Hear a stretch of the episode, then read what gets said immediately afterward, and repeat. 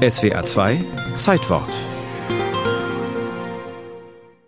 Alles begann mit einem Hirtenmädchen, das auf dem Erdboden kratzte, weil eine Dame ihm gesagt hatte, es möge aus der Quelle trinken. Allerdings war da gar keine Quelle, aber kaum, dass das Hirtenmädchen der geheimnisvollen Aufforderung folgte, sprudelte tatsächlich klares Wasser an der Stelle. Mit dem Quellwasser floss auch ein nicht versiegender Strom an Pilgern in die französischen Nordpyrenäen nach Lourdes. Rund sechs Millionen Übernachtungen pro Jahr, mehr gibt es nur noch in Paris. Am 11. Februar 1858 soll der 14-jährigen Bernadette Soubirous zum ersten Mal Maria, die Gottesmutter, erschienen sein. Bis weit in den Sommer desselben Jahres soll es insgesamt 18 Marienerscheinungen gegeben haben. Die Erscheinung selbst soll Bernadette Soubirous darauf aufmerksam gemacht haben, dass das Quellwasser heilen könne. Bernadette Soubirous nannte die Erscheinung nur die Dame, während sich die geheimnisvolle Frau selbst als die unbefleckte Empfängnis vorstellte. Ein Titel, der noch gar nicht so alt war, denn erst vier Jahre vorher, im Jahr 1854, hatte Papst Pius IX. das Dogma von der unbefleckten Empfängnis verkündet, wonach Maria ohne Erbsünde gezeugt worden sein soll. Das Dogma ist ein Reflex auf die theologische Spekulation, dass Maria nicht am Erlösungsgeschehen beteiligt sein konnte, wenn sie gleichzeitig mit der Erbsünde behaftet war. Und nach katholischer Lehre werden alle Menschen mit der Erbsünde geboren, nur eben Maria nicht. Die Erbsünde ist nicht etwa eine persönliche Schuld, sondern ein Hineingeborensein in schuldhafte Strukturen.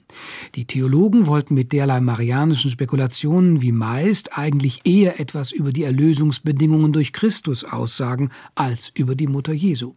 Erstaunlich also, dass sich die Dame die Terminologie vatikanischer Mariologie zu eigen gemacht haben soll, noch dazu gegenüber einer einfachen, von Theologie unbefleckten 14-Jährigen. Jedenfalls dauerte es nicht lange, dass die katholische Kirche die Echtheit der Visionen anerkannte, nämlich schon sechs Jahre später im Jahre 1862.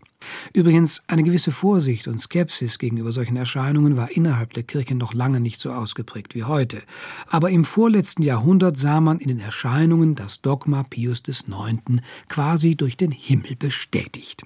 Gleichwohl hatte es Bernadette Soubirous durch ihre Erfahrungen nicht leicht. Misstrauen begegnete ihr ebenso wie Anfeindungen und Unverständnis. Zudem litt sie von Kindesbeinen an Asthma. Die Presse nannte sie damals eine hysterische Person. 1866 kehrte Bernadette ihrer Heimat den Rücken und schloss sich den barmherzigen Schwestern im Kloster Saint-Gildard in Nevers an, wo sie den Klosternamen Marie Bernard erhielt. Allerdings hatten ihr auch die Mitschwestern zugesetzt, so dass schließlich im Kloster über ihr besonderes Erlebnis nicht gesprochen werden durfte. 1879 verstarb Schwester Marie Bernard an Knochentuberkulose. Ihr Leichnam blieb unverwest und ist in einem Glasschrein des Klosters in Nevers aufgebahrt. Lourdes wurde zum berühmtesten Marienwallfahrtsort der katholischen Kirche. Vor allem Kranke erhoffen sich von der Berührung mit dem Quellwasser Heilung oder zumindest doch Linderung ihrer Gebrechen. Bernadette Soubirous wurde 1925 selig und 1933 heilig gesprochen. Bis heute werden sogenannte Lotgrotten überall auf der Welt im Freien oder in der Nähe von Kirchen und Kapellen nachgebaut. Die katholische Kirche gedenkt der Ereignisse von Lourdes jedes Jahr am 11. Februar, dem ersten Erscheinungstag, wie es heißt, unserer lieben Frau von Lourdes im Jahr 1858